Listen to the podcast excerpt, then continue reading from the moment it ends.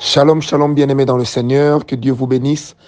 Je suis très heureux de vous retrouver encore ce matin, surtout après la, petite incidence de ma voix. Je remercie déjà tous nos intercesseurs, tous les amis qui ont travaillé d'arrache-pied à nous trouver ce qu'il fallait pour que la voix soit restaurée et surtout, nous disons merci au Saint-Esprit pour sa grâce, pour sa faveur et pour son amour.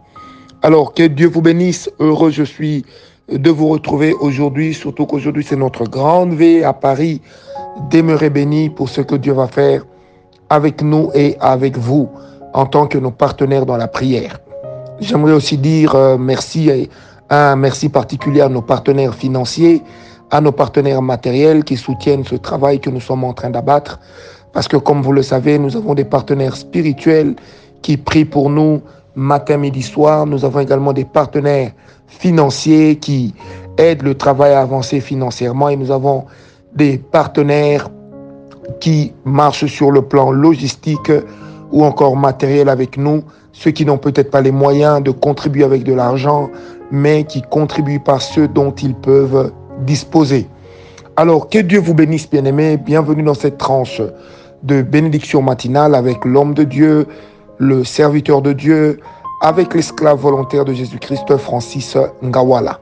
J'aimerais vous proposer un texte dans la parole de Dieu. Prenez avec moi Genèse 17 à partir du verset 10. La Bible dit, c'est ici mon alliance que vous garderez entre moi et vous, et ta postérité après toi. Tout mal parmi vous sera circoncis. Vous vous circoncirez et ce sera un signe d'alliance entre moi et vous.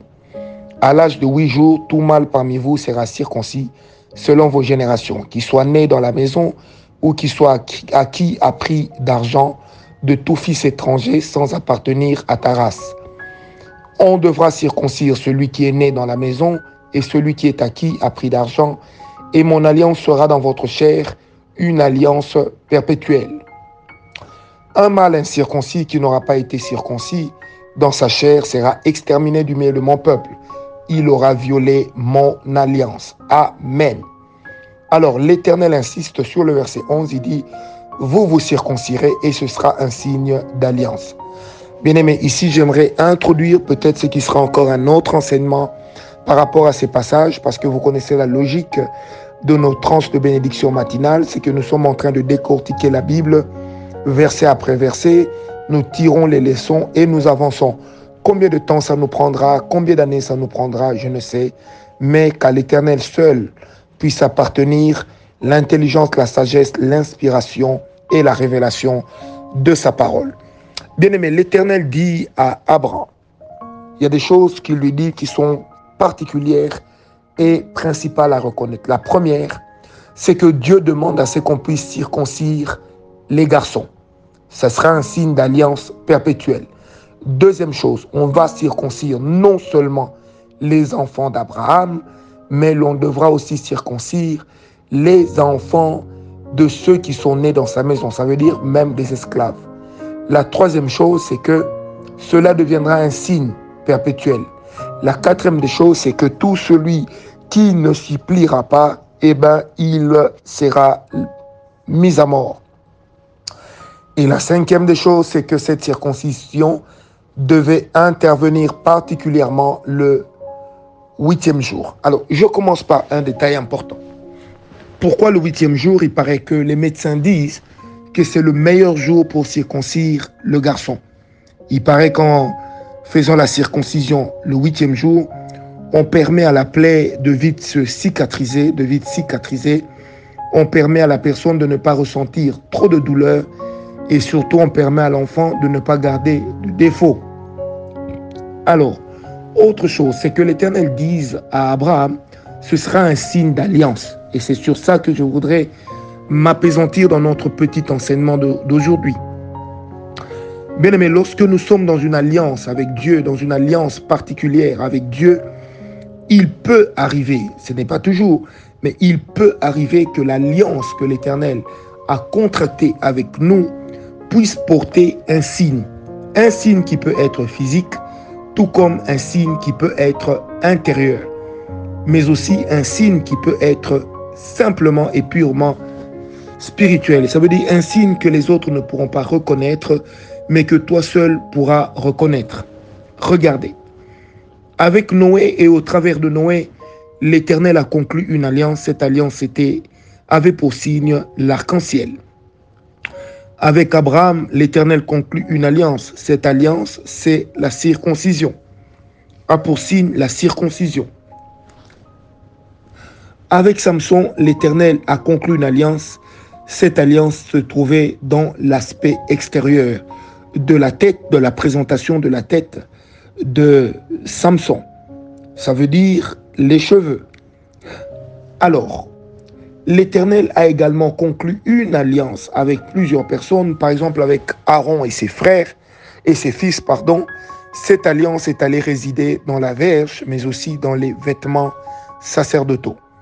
Bien-aimé, il peut arriver que l'Éternel Dieu puisse choisir une alliance qui soit ou qui revête un aspect extérieur. Mais ça, retenons que ça doit toujours être personnel. On ne peut pas prendre un signe d'alliance personnelle conclu avec le Seigneur pour l'imposer aux autres comme si c'était le seul modus operandi de Dieu. Non, pas du tout.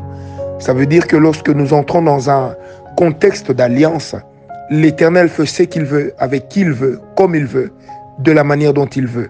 C'est très important. Bien aimé, il arrive des personnes avec lesquelles l'Éternel Dieu dit, pour garder mon sacerdoce ou pour garder telle ou telle autre chose, le rasoir ne devra point passer sur ta tête. Ou encore, tu ne devras pas te raser la barbe.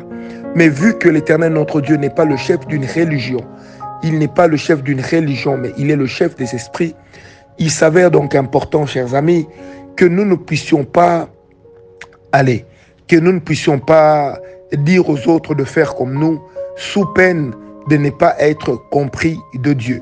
Vous savez, des fois, il est à la mode à Kinshasa et ailleurs de voir quand les gens sont en retraite, de ne pas se raser les cheveux, de ne pas se couper les cheveux, de ne pas enlever la barbe. Bien aimé, j'aimerais bien dire et préciser que l'Éternel, notre Dieu, n'est pas un Dieu à la mode. Il est le Dieu vivant. Alors, les signes d'alliance sont de plusieurs genres. Il y a des signes intérieurs, ça veut dire des mouvements que vous pouvez ressentir à l'intérieur de vous-même. Lorsque l'Éternel veut, par exemple, guérir quelqu'un, lorsque l'Éternel voudrait vous utiliser dans un service de délivrance, il peut y arriver qu'à l'intérieur de vous, que vous puissiez avoir des signes qui se manifestent, ou encore à l'extérieur, mais sur votre peau, que vous puissiez, par exemple, ressentir les mains qui chauffent, les, cheveux qui s'hérissent. Vous pouvez par exemple avoir l'impression qu'il y a un feu qui circule sur votre dos. Il y a votre ventre qui est en train de chauffer. Ce sont là les signes que l'Éternel peut vous donner par rapport à une alliance conclue avec vous qui l'engage à faire telle ou telle autre chose ou encore à pouvoir vous utiliser dans tel ou tel autre domaine. C'est pourquoi, bien aimé, la sensibilité au Saint-Esprit nous permettra justement de reconnaître le langage de Dieu. La sensibilité au Saint-Esprit nous permettra de rester scotché. Et pour arriver à ce résultat, il est important de développer la méditation, la concentration et l'observation. Je répète, il est important de développer ces trois choses, la méditation, l'observation et la concentration. Nous aurons l'occasion d'en parler la prochaine fois. Retenez qu'il existe aussi des signes qui peuvent être physiques. Ça veut dire que l'Éternel a, par exemple, dans certains cas, assez rares, certes, mais ça existe, où il a permis à ce que certaines personnes, lorsqu'elles sont en train de travailler pour Dieu, ou elles sont en train de marcher sur un pro, dans un projet ou dans des choses où elles ont besoin que l'Éternel soit avec elles, ou encore elles se posent la question si l'Éternel est avec elles, eh ben, il peut arriver là aussi que l'Éternel vous donne des signes et ces signes peuvent apparaître. Vous pouvez être les seuls à les voir ou plusieurs, mais vous serez néanmoins le seul à comprendre ce que l'Éternel est en train de faire et de savoir que même au milieu d'une grande foule, tel signe ne s'adresse qu'à vous. Bien-aimés, les signes peuvent aussi être extraordinairement extraordinaires. Ça veut dire, il peut aussi y avoir des, des êtres surnaturels tels que des anges qui peuvent apparaître mais cela ne doit pas faire l'objet d'une religion. Non. Ce sont des choses ponctuelles que le Seigneur peut faire avec certaines personnes. Remarquez, j'ai connu un serviteur de Dieu qu'on appelait Kenneth E. Hagin. Lui, par exemple, lorsqu'il devait opérer des choses, des miracles, des grandes guérisons, il disait voir des anges qui passaient dans la salle et il pouvait voir des anges poser des actes. Et lui n'avait qu'à copier ces actes-là pour avoir des résultats. Là encore, bien aimé, c'est un contexte purement privé. Ne prends jamais la révélation de l'autre pour la tienne. Sinon, tu vas tomber dans une erreur que David avait commise avant de se ressaisir. C'est que lorsque, lorsque, euh, lorsque Ésaü, lorsque Saül, pardon, a remis son armure à David, David l'avait d'abord enfilé avant de se rendre compte qu'il ne pouvait pas marcher avec. Alors donc ne commets pas la première erreur de David, n'enfile pas l'armure de Saül.